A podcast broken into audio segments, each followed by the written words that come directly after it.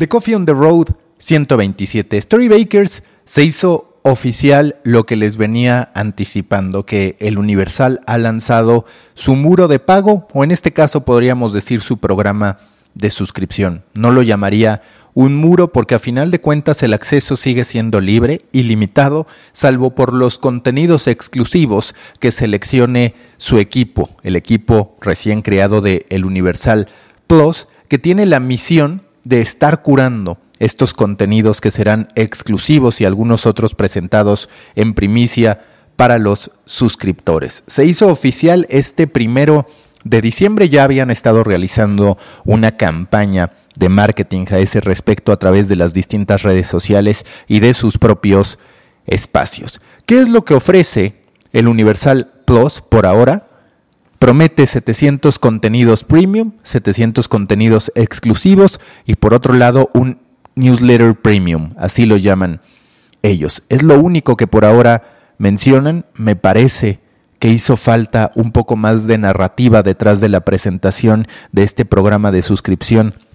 de El Universal para poder enganchar a la gente, me llamó también poderosamente la atención que al menos en lo que han publicado hasta este momento no se ha generado ningún tipo de video llamando a la gente a suscribirse, no se ha generado una estrategia, por ejemplo, buscando capitalizar las descalificaciones que desde Palacio Nacional se hacen no solo hacia el Universal, sino hacia los medios de comunicación en general. Es cierto que en efecto en algún momento habían manejado que el Universal Plus sería justo el plus, el añadido que requieren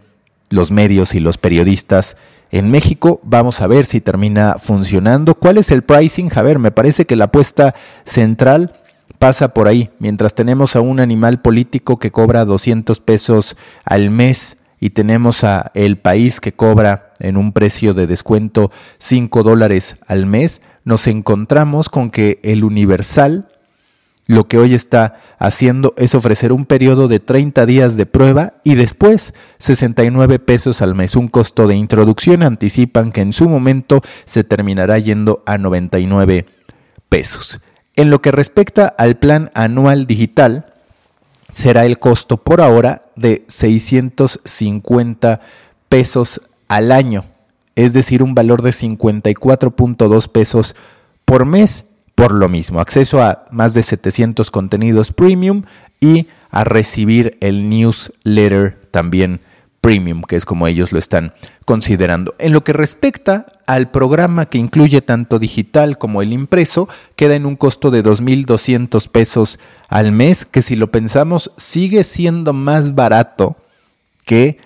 el paquete de animal político que se encuentra en 200 pesos al mes, aunque hay que recordar que en el caso de político está ofreciendo una serie de productos exclusivos, como por ejemplo un newsletter de Animal Gourmet y también un newsletter exclusivo de Animal MX, junto con esta suscripción conjunta que se ofrece para que la gente que esté en Animal Político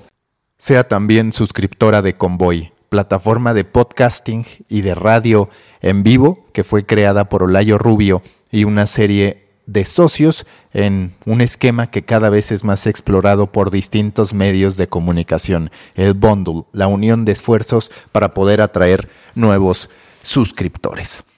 Vemos positivo el aterrizaje, la implementación del programa de suscripción del Universal. A mi parecer sí, porque entre más medios de comunicación se sumen a esta tendencia, más se normalizará la idea que nosotros mismos nos encargamos de erradicar respecto a que el buen contenido tiene un costo, a que el buen contenido debe ser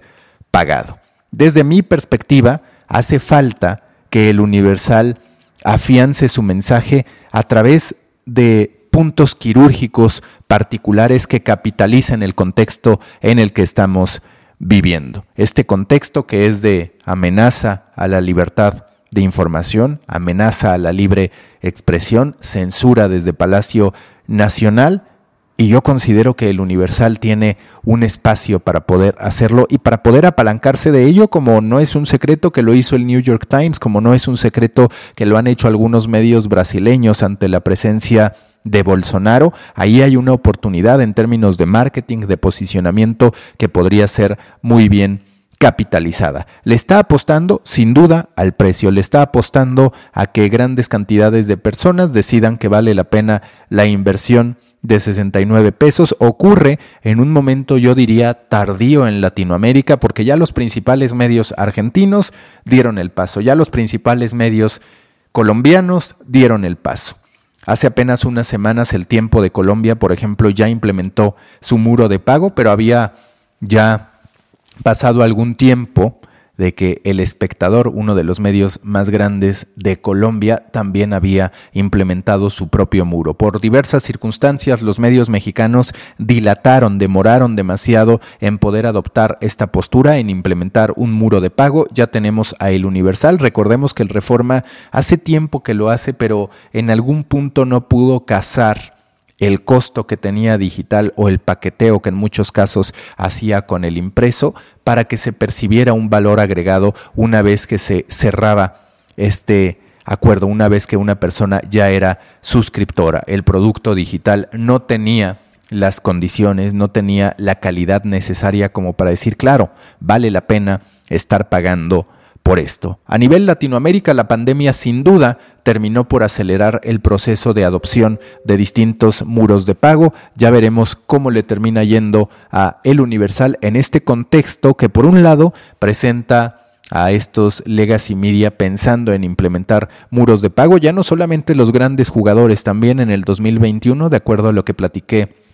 con Alfredo Duclos, quien es el CEO de Medios Masivos Mexicanos, una empresa que comercializa en materia digital y también impresa a una serie de diarios locales, advierte que todos están pensando en el muro de pago como una forma de poder subsistir, no necesariamente como la principal, pero sí como una avenida medular para el negocio. Y si lo pensamos puede tener sentido. Cuando nosotros nos vamos a España, podemos darnos cuenta de, por ejemplo, muchos medios locales que implementaron desde tiempo antes sus muros de pago, sus paywalls, que los medios grandes, que los medios nacionales como El Mundo, como El País y demás, exceptuando el diario.es que inició su carrera desde muchos años atrás para poder vivir un 50% en materia de monetización a través de usuarios. Lo que terminó pasando en España es que estos medios locales, a veces hiperlocales, se fueron expandiendo, se fueron expandiendo, alcanzaron su tope en términos de suscripciones en las distintas regiones en las que estaban y han ido dando el paso para poder convertirse en medios nacionales, mientras que los medios nacionales en España, en particular el país, o los medios deportivos como el propio AS y como marca, han iniciado una expansión internacional cada vez más fuerte, convirtiéndose quizás no en las marcas más reconocidas de deportes en los distintos países en que han aterrizado, pero sí en términos de lo que han logrado al momento de implementar su estrategia de alcance muy basada en optimización de buscadores que ya coloca a ambos en lugares de privilegio tanto en México, donde hacen el 1-2, siendo el primero marca y el segundo as, como en distintos países latinoamericanos, incluyendo Colombia y Argentina. Entonces, tenemos todo este contexto de los medios moviéndose para hacer otra cosa. Primero, en términos de cómo monetizan. Segundo, en términos de a qué mercados llegan. El Universal, por ahora, está buscando afianzarse en México. Está buscando convertirse en ese legacy media que pone el ejemplo de cómo construir un muro de pago. Platicando con distintas fuentes a las que pude acudir días antes de que se implementara este muro de pago, ellos me comentaban que su expectativa era en cinco años poder superar con ingresos vía suscripciones digitales lo que se genera a través de publicidad. Es un camino largo que puede acelerarse o que puede alentarse a partir de los distintos momentos que se estén presentando. Se vive en un momento, insisto, en el que todavía los mensajes de animadversión hacia la prensa que se generan desde la presidencia de la República y que bajan en cascada hacia distintos funcionarios, hacia distintos servidores públicos, puede contribuir a que la gente diga, claro, tengo que defender esto que está siendo puesto bajo amenaza. Pero vamos a ver si ese modelo, si esa tendencia se valida en un México que parece resistirse a la posibilidad de estar pagando por contenido periodístico. Vale mucho la pena hacer esa diferencia porque a todos nos ha quedado claro que los mexicanos abrazamos masivamente, abrazamos con toda efusividad aquellos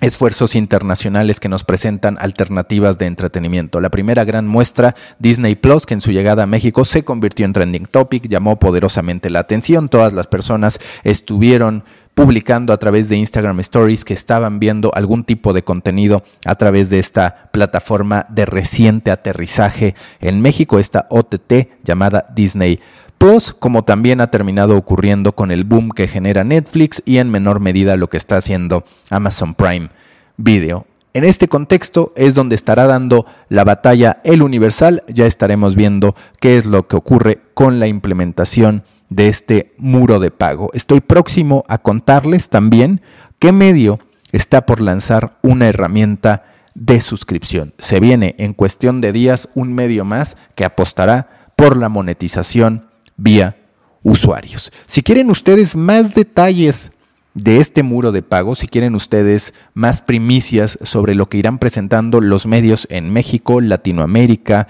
y España, les recomiendo que se suscriban a The Muffin, storybaker.co, diagonal de THE, guion medio muffin, storybaker.co, diagonal de guion medio muffin, ahí se pueden suscribir para compartir espacio, para compartir comunidad con más de 4.000 personas que estamos ahí, queriendo lo mejor para nuestra industria, compartiendo insights y también entendiendo las estrategias que mueven a nuestra industria. Nos escuchamos en la próxima.